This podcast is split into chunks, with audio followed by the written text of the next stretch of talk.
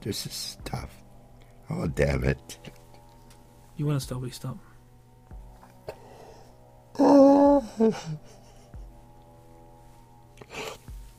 I'm sorry. It's okay. It's okay.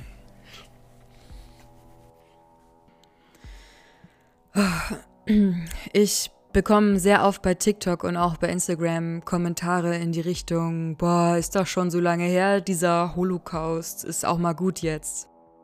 Und ich glaube, ich war selten so wütend oder ich bin eigentlich immer am wütendsten über diese Kommentare, wenn ich mir Interviews anhöre, wie das von David Wischnia, den ihr gerade gehört habt, einem polnischen Holocaust-Überlebenden.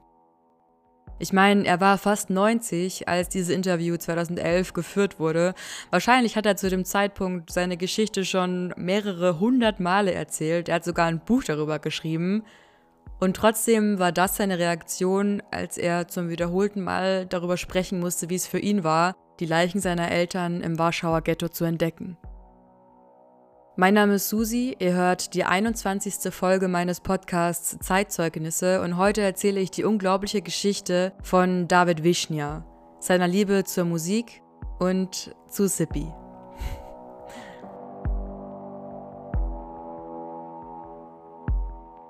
In diesem Interviewausschnitt am Anfang habt ihr auch die Stimme gehört, kurz vom Interviewer, und das wird nicht das letzte Mal in dieser Folge bleiben. Ich muss sagen, ich finde das Interview echt super gelungen geführt, weil man merkt, dass die beiden Personen irgendwie einen ganz guten Vibe haben. Der Interviewer scheint selber auch Jude zu sein und kennt daher auch ein, zwei der Songs, die David Wischnia im Interview erwähnt.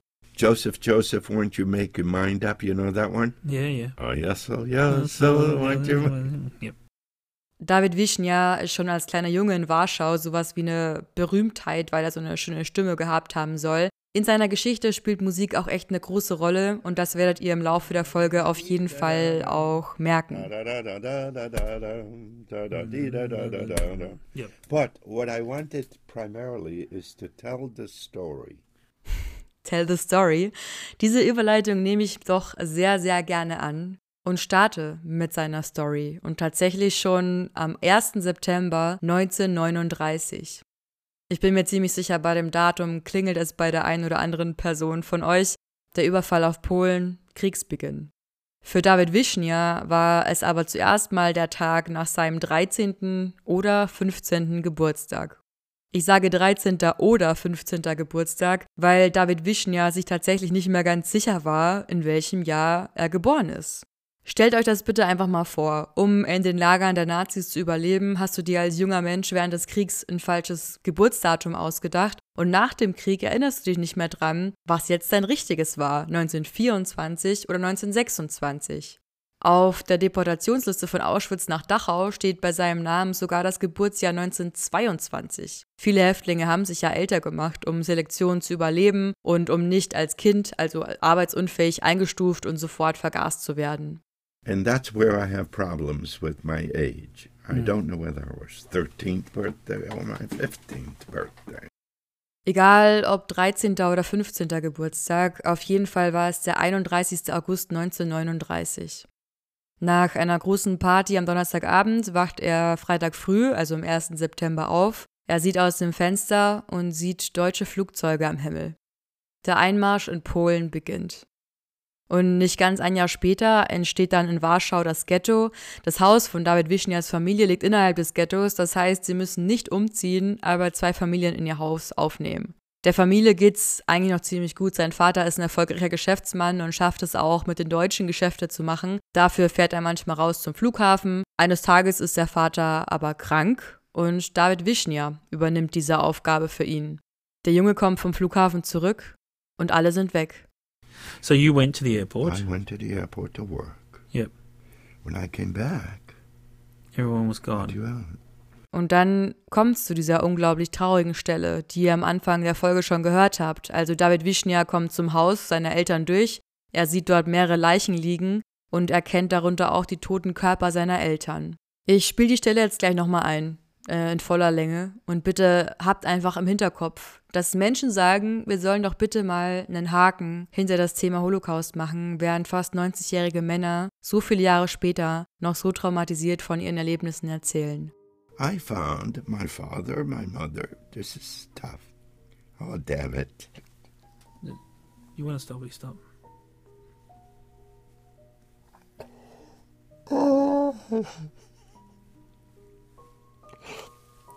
I'm sorry. It's okay. It's okay. Ah, I finally made it into the building. And on the outside, there was a group of corpses. And I found my, mo- my mother's arm. I didn't know what to do. I'll be all right. Yeah. Yeah. Yeah. I didn't think it would still do it to me. Yeah. And uh, I ran.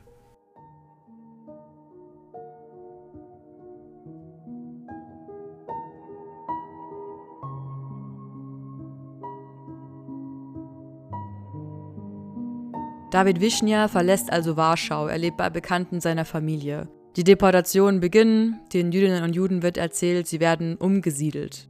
Und David Wischnia sagt, We bought it. Wir haben es geglaubt.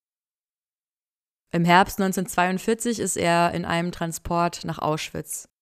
Ein super interessantes Detail an der Stelle ist, dass er sich bei der Einlieferung in Auschwitz immer wieder zwei Adressen vorgesagt hat, damit er die Ja nicht vergisst. Zwei Adressen in Amerika. Denn seine Mutter hatte zwei Schwestern. Eine ist im Ersten Weltkrieg dorthin gekommen, die zweite sechs Monate vor Beginn des Zweiten Weltkriegs. Und diese Adressen möchte er unter keinen Umständen vergessen, damit er später gegebenenfalls Kontakt zu ihnen aufnehmen kann. I said to myself, 750 Grand Concourse, Bronx, New York. 723 Gates Avenue, Brooklyn, New York. Ich weiß, das ist ein bisschen unpassend, aber mich hat diese Stelle irgendwie erinnert an den Film Findet Nemo. Da gibt es doch auch diesen einen Fisch, Dory heißt er, glaube ich, und er sagt sich immer wieder die Adresse vor P. Sherman 42 Wallaby Way, Sydney, auch um sie nicht zu vergessen.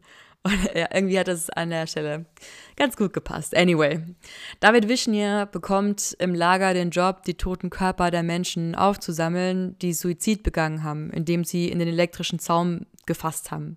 Den Job hatte er aber nur zwei, drei Wochen, denn dann kommt eines Tages der Blockälteste zu ihm und fragt, ist hier eigentlich irgendjemand, der singen kann?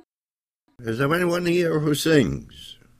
David Wischner meldet sich, er singt alle möglichen Lieder, Polnisch, Hebräisch, Deutsch und sagt, von diesem Moment an hat sich sein Leben geändert. Und er hätte wahrscheinlich nicht überlebt, wenn er nicht diese Stellung gehabt hätte. Er ist von dem Zeitpunkt an auch ein privilegierter Häftling, Assistent des Stubendiensts, arbeitet in der sogenannten Zentralsauna von Auschwitz, wo Häftlingskleidung desinfiziert wird. Und zu dem Zeitpunkt erwähnt er im Interview dann auch zum ersten Mal einen Namen. Zippy. If you read what's her name, uh, Zippy's book, you'll see. Zippy, das ist der Spitzname von Helen Spitzer. Sie ist quasi sowas wie die Grafikdesignerin von Auschwitz, eine der ersten Frauen überhaupt, die 1942 in das Lager verschleppt wird. In Auschwitz muss sie zum Beispiel auf Schilder malen, Nummern auf einen Schrank für den Lagerführer zeichnen, Diagramme anfertigen. Sie sagt selber kleine, ziemlich unnütze Arbeit, aber eigentlich stimmt das gar nicht, denn sie nutzte diese Privilegien auch und manipulierte Unterlagen, damit Häftlinge anderen Baracken oder besseren Arbeitseinsätzen zugeteilt werden. Zippy und David Wischnia treffen sich zum ersten Mal an seinem Arbeitsplatz in der Sauna. Er sagt, sie haben Blicke ausgetauscht. Er sei auch im pretty good shape gewesen, in einer ziemlich guten Form. Er war ja immerhin schon ein privilegierter Häftling. Und ja, eine Romanze entwickelt sich. And uh, a romance develops. Hm. Ich habe in einer der letzten Folgen ja über das Thema Freundschaften in Konzentrationslagern gesprochen. Heute also über eine Romanze, eine Liebesbeziehung. Aber es kommt doch noch etwas anders, als ihr das jetzt vielleicht denkt. Und man muss auch sagen, leider erzählt David Wischnia in diesem Interview relativ wenig über die gemeinsame Beziehung. Aber ich erzähle mal weiter. David Wischnia und Helen Spitzer schließen einen Pakt. Falls sie überleben, dann werden sie sich in Warschau vor dem jüdischen Gemeindezentrum treffen. At the end of the war, let us meet in front of the Jewish community center in Warsaw on Grzybowska, and I figured, I don't know why I figured it was going to be there. Figured, let's meet over there. Okay? Okay. Und dann wird David Wischnia plötzlich deportiert. In einem offenen Waggon geht es von Auschwitz nach Dachau. Er sagt selber, in Dachau wäre es zehnmal schlimmer gewesen als in Auschwitz. Kein Platz zu sitzen, stehen, essen, schlafen, außerdem Krankheiten wie Typhus. Eines Tages sieht er in Dachau ein Schild, jeder, der 50 Kilo Zement schleppen kann, soll sich zum Transport melden. One day I see a sign up there. Anybody who can carry a, is it 50 or 75 pound, not pound, kilo or something of cement, report. Und David Wischner meldet sich also. Nächster Stopp, ihr ahnt es schon, Mühldorf. Denn dort an der Hauptbaustelle mussten die Häftlinge schwere Zementsäcke tragen. Und es ist so krass, weil erwähnt ja auch in diesem Interview, das hört ihr jetzt gleich, den Namen des KZ-Außenlagers Mühldorfer Hart, Mildorf, sagt er selber. Und ich krieg da immer ein ganz komisches Gefühl, wenn ich das von Überlebenden der Shoah höre, weil dieser Ort ist ja für mich so vertraut. Ich habe das so oft gehört. Ich bin da in der Nähe zur Schule gegangen, habe gegen Mühldorf Fußball gespielt etc. Und wenn dann dieser Ortsname von einer solchen Person, die jetzt tausende von Kilometern entfernt lebt, ausgesprochen wird, dass sie sogar diskutieren, wo dieser Ort ist, hört ihr jetzt gleich, das ist irgendwie absolut absurd. And they're going to take us to Mildorf. Do you know where Mildorf, Mildorf is? Mildorf is um Going a little further south, yeah but into Austria. into Austria. Ne- on the way to Mauthausen. I don't know. I think was so. never in Mauthausen. So Yeah. anyway, anyway, uh, that's what they told us. Auf seiner Schreibstubenkarte findet sich auch schon der Hinweis Mühldorf, aber David Wischnia kommt nie in Mühldorf an. Sein Transport wird nämlich bombardiert, die Häftlinge werden aus den Zügen getrieben und David Wischnia schafft es bei der Gelegenheit, einem Bewacher eine mit einer Schaufel drüber zu ziehen und er flieht. Es ist Ende Februar, Anfang März 1945. Tagsüber versteckt er sich, nachts ist er eben auf der Flucht, immer weiter, immer weiter. Eines Tages hört er Panzer, die sich nähern und bevor er sie sieht, betet er noch, hoffentlich sind es Panzer ohne Hakenkreuze. Aber er hat Glück, es sind keine deutschen Panzer, es sind amerikanische Panzer mit weißen Sternen drauf. Er läuft ihnen entgegen, mit ein paar Brocken Englisch schafft er es sich zu verständigen und ja, ab dem Zeitpunkt ist David Wischnia dann Teil dieser Einheit, die er tatsächlich erst verlässt, als sie gemeinsam in Amerika ankommen. Er sagt, That became my family. Hmm. Ja, die Army wurde zu seiner Familie. Ich bin über diese Momente ab Auschwitz, muss man fast schon sagen, jetzt ziemlich schnell drüber gegangen, aber eigentlich könnte man ja darüber alleine schon ein zweistündiges Hollywood-Epos drehen. Ich meine, ein jüdischer Junge, der seine Familie verliert, der Auschwitz überlebt, weil er gut singen kann, dem dann die Flucht gelingt, der dann von der US Army aufgenommen wird, dort lernt, mit Maschinenpistolen umzugehen und dann mit der ganzen Truppe nach Amerika auswandert. aber der Plan, sich mit Sippi nach dem Krieg in Warschau zu treffen, den verliert David Wischnia in der Zeit komplett aus den Augen. Sippi aber kommt nach Warschau, wartet dort auf ihn, er taucht aber nicht auf. Trotzdem kann ich heute noch eine Liebesgeschichte erzählen, aber es ist nicht die von Helen Sippi Spitzer und David Wischnia.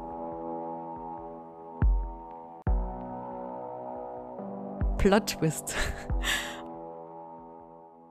Und für den Plot-Twist springen wir zum 23. September 1946. Wir befinden uns in Feldafing in Bayern, dem Displaced Persons Camp, wo ehemalige Gefangene der Nazilager versuchen, sich ein neues Leben aufzubauen, ihre Ausreisen zu organisieren, zum Beispiel nach Australien, Amerika, Palästina etc. Und auch äh, Sippi, Helen Spitzer, ist in dem Lager. Sie gibt an dem Tag ein Interview und zwar dem Psychologen David P. Boda. Und den Namen, den kennt ihr, wenn ihr die sechste Folge meines Podcasts gehört habt. Er hat nach dem Krieg die ersten systematischen Audio-Interviews mit Holocaust-Überlebenden geführt und eben auch mit Helen Spitzer. Beziehungsweise sollte ich eher sagen, mit Helen Tichauer. Das Interview aus 1946 hat eine ziemlich schlechte Qualität, deswegen spiele ich nur ganz kurz was vor. Und zwar die Stelle, in der David P. Boda Helena Tichauer, nenne ich es jetzt mal, äh, einführt. Er sagt, The interviewee is Mrs. Helena Tichauer, known in Auschwitz as Zippy. The interviewee is uh, Mrs. Helena Tischauer, sometimes, as she says, known in Auschwitz and here as Zippy. Und ganz kurz, jetzt hört ihr noch ihre Stimme. Äh, Zippy buchstabierte nämlich ihren Spitznamen in diesem Interview. Z-E-P-P-I. Und das will ich euch auch noch ganz kurz vorspielen, weil ihre Stimme auch unfassbar lieb klingt. Zippy heißt ich, so hat man mich genannt. Z-I-P-P-I. Also aus Helen Spitzer wird Helena Tischauer. Was ist passiert? Tatsächlich lernt Sippi nach der Befreiung in Felderfing dann einen anderen Mühldorfer Häftling kennen. Einen anderen Mühldorfer Häftling, nochmal, wie krass ist das bitte? Sie lernt den Berliner Juden Erwin Tischauer kennen. Er kam noch im Januar 1945 von Auschwitz in das KZ Außenlager Mühldorfer Hart, erlebte dort die Befreiung. Und die beiden heiraten relativ schnell, sie reisen um die Welt und irgendwann lassen sie sich dann in Amerika nieder. Öffentliche Vorträge hält äh, Sippi kaum, spricht aber mit vielen HistorikerInnen, die auch Bücher über sie schreiben. Aber mir ist kein Interview bekannt, in dem sie die Geschichte mit David Wischnier erzählt hat. Auch nicht in dem aktuellsten Interview, das ich finden konnte, aus dem Jahr 2005. Ihr Ehemann Erwin Tischauer ist zu dem Zeitpunkt schon fast zehn Jahre tot gewesen. Die beiden hatten keine Kinder. Auch David Wischner redet in seinem Interview leider gar nicht mehr über Sippi. Nochmal zur Erinnerung, das Interview mit ihm, was ihr heute die ganze Zeit gehört habt, das stammt aus dem Jahr 2011. Und fünf Jahre später, also 2016, da wird er Helen Spitzer zum ersten Mal seit ihrem Pakt in Auschwitz wiedersehen.